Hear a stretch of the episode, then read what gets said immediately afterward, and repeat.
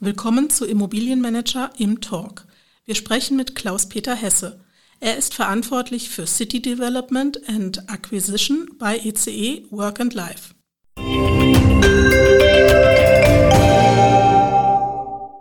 Der Podcast Im Talk bietet die Gelegenheit, mit Experten und Dienstleistern aus und für die Branche kurz und knackig ins Gespräch zu kommen. Wir, das sind Bianca Diel, Redakteurin bei Immobilienmanager und André Eberhardt, Chefredakteur. Mit Klaus-Peter Hesse reden wir heute über die Eigenschaften eines guten Quartiers, rechtliche Voraussetzungen und Forderungen an die Politik, Energie im Quartier und Leben und Arbeiten in der Nachbarschaft. Fangen wir doch gleich mit dem letzten Punkt an. Perfekt, los geht's. Ja, herzlich willkommen erstmal zu unserem schönen kleinen Podcast-Format, lieber Klaus-Peter. Wir fangen mal an mit drei kleinen Einstiegsfragen. Wie weit weg wohnst du von deinem Arbeitsort? Je nachdem, wie ich fahre, ich wohne im Süden von Hamburg, äh, sind es 35 Kilometer, wenn ich durch die Stadt fahre oder 45 Kilometer, wenn ich über die Autobahn fahre. Okay, Ruhe oder lieber lebendige Nachbarschaft? Ruhe. Allerdings habe ich in Berlin lebendige Nachbarschaft gehabt, zehn Jahre lang, Urbanität. Und beides hat seine Vorteile und beides äh, kann man durchaus genießen. Hängt vielleicht ein bisschen davon ab, äh, in welchem Lebensstatus man sich befindet. Und wie sieht für dich die Stadt der Zukunft aus? Die Stadt der Zukunft ist gemischt und hat äh, sowohl ruhig wie lebendig. Ich glaube, dass es weiterhin sehr, sehr viele Menschen geben wird, die Urbanität suchen, äh, die auch Angebote suchen und damit Innenstadt suchen, die auch bereit sind, dafür Kompromisse einzugehen. Da sind wir fast schon im Thema, wenn ich über Emissionen, über Lärm oder ähnliches spreche. Ich glaube, Urbanität wird sich in Zukunft noch ganz anders darstellen, als das in Vergangenheit war. Aber die Stadt äh, der kurzen Wege, die Charta von Leipzig, die das auch ein bisschen umschreibt, das wird schon bei vielen, vielen Menschen auch dazu führen, dass sie sagen, sie wollen diese Urbanität genießen.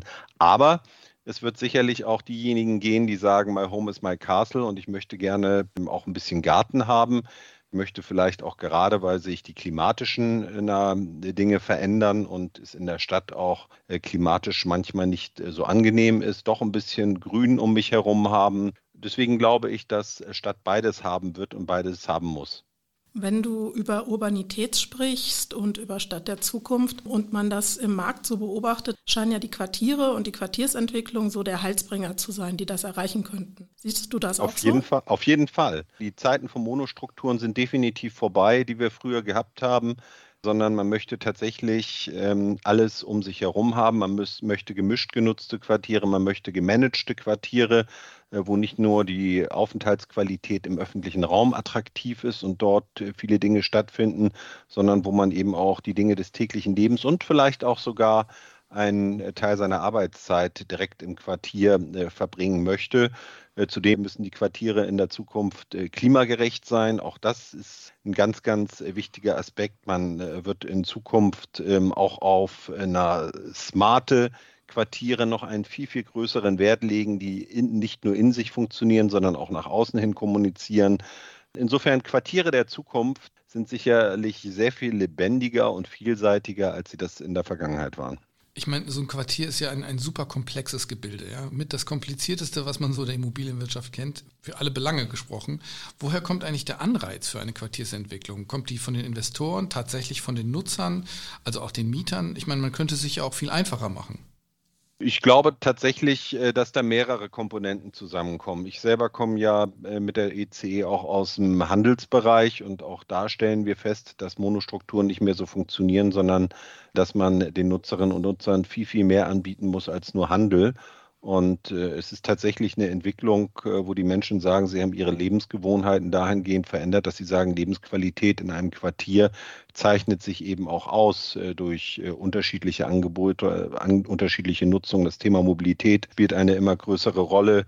Man möchte eben auch nicht mehr so viel Zeit äh, auf dem Arbeitsweg verbringen oder wenn man von A nach B fährt. Insofern denke ich, dass das eine Entwicklung ist, die übrigens auch ein globaler Trend ist, äh, die sich jetzt dann auch in Deutschland ähm, fortführt und wo jetzt alle Beteiligten gucken müssen, äh, wie sie denn so ein Quartier intelligent äh, nicht nur wenn es ein Neubauquartier ist, planen und wenn es ein Bestandsquartier ist, umplanen, sodass man eben die Attraktivität nicht nur für diejenigen dort hat, die dort wohnen und arbeiten, sondern auch die äh, zeitweise ins Quartier kommen.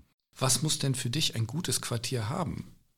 Ein gutes Quartier muss eine gute Infrastruktur haben. Das ist schon mal die Voraussetzung. Man kann kein Quartier auf der grünen Wiese bauen und sich anschließend Gedanken machen, wie die Infrastruktur ist. Das heißt, man muss sich schon vorher Gedanken machen, wie äh, die energetische Versorgung äh, des Quartiers aussieht, äh, wie die Mobilität im Quartier und die Logistik im Quartier funktioniert, ähm, welche Angebote es im Quartier geben soll. Man muss bei einem Neubauquartier ähm, möglichst auch mit den Eigentümern äh, frühzeitig darüber sprechen, wie man das Quartier auch resilient und äh, auch damit, was äh, Nutzungsänderungswünsche angeht, äh, flexibel gestalten kann. Da gibt es sehr, sehr, sehr, sehr viele Dinge äh, zu betrachten. Und äh, bei einem Bestandsquartier, da gab es ja erste Ansätze, so wie man mit Beständen umgeht, Business Improvement District mal so für den Bereich ähm, na, von Geschäftsimmobilien mal als Stichwort genannt. Da muss man gucken, äh, wie auch man dort ähm, die Eigentümer zusammenbringt und auch dort unter den Eigentümern mit der öffentlichen Hand gemeinschaftlich Verabredungen trifft, wie dort sozusagen der Umbau des Quartiers stattfinden kann und die Attraktivität erhöht werden kann. Da ist es sicherlich ein bisschen komplizierter bei Bestandsquartieren als bei Neubauquartieren, wo man eben von schon im Vorwege einiges planen und gestalten kann. Gleichzeitig erleben wir auch so ein massiven Innovationsdruck auch in der Gesellschaft. Die letzten 20 Jahre hat äh, unser, unser Zusammenleben total verändert, ja, allein was Kommunikationsmöglichkeiten angeht. Äh, wir haben also auf der einen Seite total schnellen Wandel, Innovation, auf der anderen Seite total lange Zyklen, wenn es darum geht, so ein Quartier mal zu entwickeln. Da reden wir über 10, 15 Jahre. Wie kann man aus deiner Sicht diesen Konflikt irgendwie lösen? Da wird es ähm, eine ganze Menge Maßnahmen auch seitens der Politik äh, geben müssen, wir müssen da die Handbremse lösen und äh, Politik muss auch an den Rahmenbedingungen etwas verändern. Wir haben ja nicht nur äh, die Herausforderungen im baulichen Bereich, sondern es gibt eben auch die äh, gesellschaftlichen und politischen Rahmenbedingungen, die sich verändert haben, wenn wir über Quartiere sprechen. Ob das die Lifecycle-Betrachtung ist für entsprechende äh, Gebäude, ob das das Thema graue Emissionen ist, wo man sagt, man will jetzt auch nicht noch äh, unbedingt viel abreißen und wieder neu bauen, überhaupt der schonende Umgang mit natürlichen Ressourcen und Förderung der Biodiversität.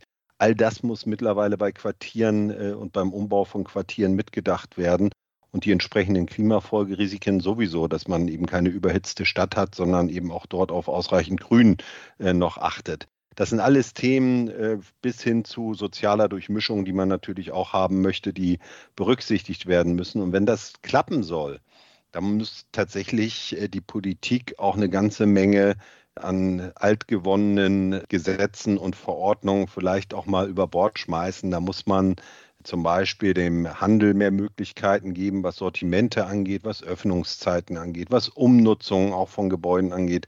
Wir diskutieren das ja bei Warenhäusern gerade sehr, sehr intensiv, ähm, Stichwort Galeria. Also da muss es viel flexibler auch Genehmigungen für Umnutzungen geben, damit man zum Beispiel auch Wohnen in solche Gebäude reinbringen kann. Wir brauchen unbedingt Planungs- und Baubeschleunigung. Davon reden wir seit Jahren. Da gibt es auch viele Möglichkeiten, ähm, das dann auch umzusetzen, indem man nämlich in der Verwaltung äh, mehr Personal und technische Möglichkeiten, Stichwort Digitalisierung, zur Verfügung äh, stellt und dort auch umstellt auf Digitalisierung. Bauvorschriften. Wir haben in Deutschland fast 25.000 Bauvorschriften. Damit sind wir Spitzenreiter wir müssen endlich auch mal den Mut haben, solche Dinge wie die TH-Lärm zu lösen. Also wenn wir sagen, wir wollen alle Urbanität, wir wollen alle in der Stadt wohnen, dann muss man auch sagen, dann, dann misst man eben nicht mehr 50 Zentimeter vor dem Fenster, sondern ähm, misst im Raum, damit auch Wohnen in der Stadt möglich ist. Wahrscheinlich muss man sich die Baunutzungsverordnung auch mal angucken. Wir müssen dichter und höher bauen. Wir wollen ja auch nicht mehr Flächenfraß machen, sondern wir wollen möglichst versiegelte Flächen effizienter nutzen. Ich könnte ewig so weitermachen. Hast du denn den Eindruck, dass wir da auf einem guten Weg sind, auch mit unserer neuen Bundesbauministerin, oder glaubst du, wir stecken da immer noch in der Sackgasse?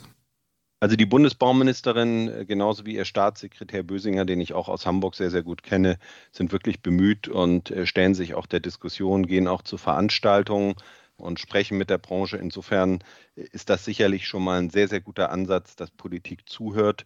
Ich glaube aber, der entscheidende Punkt, der jetzt die Situation verändern wird, ist, dass wir derzeit durch die Lieferengpässe, Baukosten und Zinssteigerungen, die wir haben und die nach wie vor sehr hohen Grundstückspreise und die ähm, sich veränderte Förderlandschaft, dass wir da mittlerweile in der Branche tatsächlich durch die Kumulation dieser Engpässe festgefahren sind und äh, derzeit auch die Entwicklung zum Erliegen kommt. Und das wird die Politik merken. Also die Zielvorstellung 400.000 Wohnungen pro Jahr, die rückt äh, mit jedem Tag in eine weitere Ferne. Und wenn die Politik nicht den Hebel ähm, umlegt, dann befürchte ich für die nächsten Monate und Jahre richtige soziale Spannungen. Denn wir haben auch weiterhin Migration, nicht nur Flüchtlinge aus der Ukraine, sondern auch aus anderen Ländern. Äh, und wir haben auch weiterhin einen riesigen Bedarf an bezahlbaren Wohnraum und der muss gebaut werden. Und äh, da mache ich mir jetzt ernsthaft Sorgen, wenn selbst der Spitzenverband GDW äh, sagt, dass 25 Prozent aller Bauvorhaben, die sie mal geplant haben, gar nicht mehr gebaut werden und 50 Prozent aller Projekte geschoben werden. Das sind eigentlich die, die bezahlbaren Wohnraum insbesondere herstellen und die das jetzt ähm, von der Kalkulation her gar nicht mehr können. Du hattest jetzt einige Sachen schon genannt, die Hürden darstellen und Schwierigkeiten bei der Umsetzung von Quartieren machen. Was sind so Sachen, wo man auf jeden Fall zurücktreten sollte und sagen, also Quartier hier, nein, danke? Das ist nicht einfach zu beantworten. Wichtig ist, dass die Infrastruktur da ist und dass der Staat seiner Daseinsfürsorge sowohl was äh, soziale, digitale und verkehrliche Infrastruktur angeht, gerecht wird. Ähm, das wäre die Grundvoraussetzung und alles andere machen wir Projektentwickler. Lass uns noch ein bisschen über die nähere Zukunft der Quartiere und vielleicht noch ein bisschen der Branche reden. Ich meine, wir schlagen ja. gerade die Magazine auf und die Nachrichtenlage äh, verheißt nichts Gutes für die nächsten zwölf, sagen wir 24 Monate. Und nicht selten erfordern Quartiere auch noch einen dreistelligen Millionenbetrag an Investitionsvolumen. Werden Quartiersentwicklungen in der nächsten Zeit schwerer haben? Wie schätzt du das ein? Ich sag mal, es kommt auf denjenigen an, der jetzt gerade das Grundstück auch hat. Natürlich sind auch die Rahmenbedingungen, Baukosten und Zinssteigerungen so, dass äh, grundsätzlich Projektentwicklungen derzeit äh, schwierig sind. Aber wir haben auf dem Markt, das gehört zur Wahrheit ja auch dazu, eine ganze Menge Grundstücksspekulanten gehabt, die jetzt in Schieflage geraten und wo wir als ECE zumindest, ähm, zumindest die Hoffnung haben, dass da vielleicht auch das eine oder andere Grundstück auch im ganz im Sinne der Kommunen wieder auf den Markt kommt, was dann zu vernünftigen Konditionen auch entwickelt werden kann. Da wären wir als ECE e auf jeden Fall dabei und vielleicht ist mit ein bisschen Mut und mit ein bisschen Engagement und mit ein bisschen Normalisierung der Branche was Grundstückskosten angeht, auch äh, wieder eine Chance vorhanden, gemeinsam mit den Kommunen da dann Areale einer Entwicklung zuzuführen, die vielleicht jetzt jahrelang gelegen haben. Das heißt, die Krise, die in Deutschland im Moment in mehreren Ebenen zu spüren ist, ist nicht das Ende des Quartiersgedanken. Auf gar keinen Fall, im Gegenteil. Also äh, Quartier ist die Zukunft und der Transformationsprozess unserer Städte muss äh, stattfinden, auch in unseren Quartieren. Und ich will jetzt mal auch ein bisschen positiv in die Zukunft gucken. Wir haben im Gegensatz zu Großbritannien und Frankreich in Deutschland eine polyzentrische Städtestruktur. Wir haben ganz, ganz tolle Städte, ganz viele Städte, alle mit ihren eigenen Identitäten, äh, mit ihren eigenen Vorteilen. Und da lässt sich wirklich äh, was draus machen. Diese Städte können umgebaut werden, können dadurch attraktiv sein. Da wird es einen riesigen Umbauprozess geben. Da spielt die Musik allerdings, und ich habe das vorhin schon mal gesagt, eher im Bestand als im Neubau. Aber das wird jetzt angegangen und das ist auch richtig so. Dann will ich doch noch mal eine Krise erwähnen, die vor allen Dingen die Nutzer von äh, solchen Quartieren betrifft, nämlich die Energiekrise. Da kann das Quartier doch eigentlich sogar ganz besonders positiv hinzuarbeiten, dass die auf Quartiersebene gelöst werden könnte. Vollkommen richtig. Ähm, ist das, was wir auch schon seit Jahren auch als Verband gefordert haben, äh, unter dem Stichwort Mieterstrom und PV auf den Dächern.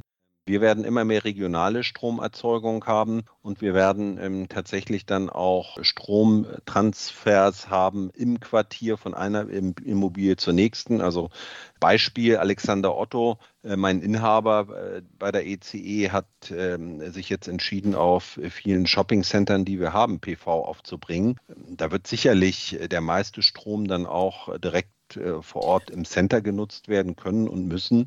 Aber in der Stromproduktion wird es sicherlich auch Speicherung geben oder wird es, äh, wenn denn dann die rechtlichen Voraussetzungen geschaffen sind, das ist durchaus vorstellbar, auch einen Austausch geben mit dem Umfeld. Erlebst du die, Die Kommunikation mit den, mit den Bestandsmietern und auch der Nachbarschaft, ist die beim Quartier anders als bei anderen Projekten? Also weil da fiel mir ein Gedanke des Miteinanders, weil da kommt vielleicht die Kita hin, der Kinderspielplatz kommt dahin, der, der Rewe im Erdgeschoss, wobei wir auch noch fragen müssten, was ist eigentlich der ideale Erdgeschossmieter für ein Quartier? Aber wie erlebst du so die, die Kommunikation mit der Nachbarschaft und den Bestandsmietern? Die Kommunikation wird künftig noch eine viel, viel intensivere sein im Quartier. Es gibt ja jetzt schon bereits Angebote, Plattformen, wo sich Nachbarschaften austauschen können, was Quartieren früher immer nachgesagt wurde, die Anonymität der Großstadt und man kennt den Nachbarn nicht. Ich glaube, das wird in Zukunft anders sein und die Menschen wollen gar nicht mehr die Anonymität, sondern die sind auch bereit und die Digitalisierung macht das auch möglich, äh, im Quartier zu kommunizieren. Ich weiß das, weil ich gerade beim Grasbrook, das ist das neue Areal für die Hafen City, was wir in Hamburg entwickeln wollen, mir Gedanken mache, wie denn so ein Quartier aussehen kann und wie denn eine Plattform aussehen kann, auf der dann auch entsprechend transparent Angebote aus dem Quartier dargestellt werden und damit den Menschen, die dort wohnen, auch zugänglich gemacht werden. Ich glaube, da wird im Bereich Kommunikation in Zukunft viel, viel mehr noch passieren, als das in der Vergangenheit war, weil die Gewohnheiten, sich ähm, auf entsprechenden Plattformen zu tummeln, einfach zugenommen haben und die Nutzergruppe äh, stetig wächst. Die letzte Gruppe, die wir vielleicht noch nicht erwähnt haben, sind nämlich die Investoren. Gibt es einen Run auf Quartiere? Wird das zukünftig die Assetklasse äh, der Zukunft sein? Oder sagen Investoren, uh, der Verwaltungsaufwand ist ja doch nicht unerheblich mit verschiedenen Nutzungsarten und doch durchaus komplexe Mieterstrukturen? Naja, die Investoren werden sich äh, sozusagen darauf verlassen, dass es äh, funktionierende Betreibergesellschaften gibt, äh, die dann auch dafür sorgen, dass es im Quartier funktioniert, dass die öffentlichen Räume auch vernünftig bespielt werden, dass du hast die Erdgeschosszonen angesprochen, ähm, auch in den Erdgeschosszonen es möglichst nicht zu längerem Leerstand kommt, sondern zu attraktiven Angeboten, die so ein Quartier dann auch benötigt und wo man dann auch mit der Zeit geht. Insofern bin ich da gar nicht so pessimistisch, dass es keine Investoren gibt. Ich glaube sogar, äh, dass das vielleicht gerade für Investoren besonders interessant sein könnte, sich mit äh, funktionierenden Quartierstrukturen auseinanderzusetzen. Wenn das dann auch alles noch Taxonomie und ESG-konform ist und man bei dem Thema Environment, Social und Governance entsprechend die Dinge berücksichtigt, die bei Investments gerade besonders gefordert sind, dann glaube ich, könnten Quartiere tatsächlich auch äh, für Investoren besonders spannend werden. Also die Zeiten sind vorbei, wo man früher immer gesagt hat, oh, bitte kein Mixed Use, sondern äh, immer nur eine Nutzungsklasse und fein säuberlich getrennt voneinander. Da hat sich nicht nur in der Branche oder im Lebensverhalten der Menschen etwas verändert, sondern auch in der Sicht der Investoren. Dann haben wir ja einen sehr großen Bogen um das Thema Quartier geschlagen. Danke ganz herzlich für dieses Gespräch. Ja, ähm, ich habe zu danken, hat Spaß gemacht und äh, jederzeit auch immer gerne wieder. Klaus-Peter, vielen Dank für deine Zeit und äh, Ihnen vielen Dank fürs Zuhören. Wir haben mit Klaus-Peter Hesse über die für ihn wichtigsten Eigenschaften eines guten Quartiers gesprochen, über die Forderungen an Recht und Politik und Energie im Quartier. Außerdem hat er uns seine Vorlieben bezüglich Leben und Arbeiten in der Nachbarschaft verraten. Mehr Infos zu Immobilienmanager, unsere aktuellen News, im Fokus Veranstaltungen und unserer Implus Mitgliedschaft gibt es unter www.immobilienmanager.de. Zum Implus Angebot zählt auch unser Vordenker Podcast. Immobilienmanager, der Podcast. Einfach mal reinhören. Freuen Sie sich schon jetzt auf die Sieger des Immobilienmanager Awards 2023. Im Januar verkünden wir die Shortlist und auf dem Galaabend am 9. März werden auf der Bühne in der Kölner Motor World die Sieger gekürt. Bis zum nächsten Mal beim Im Talk.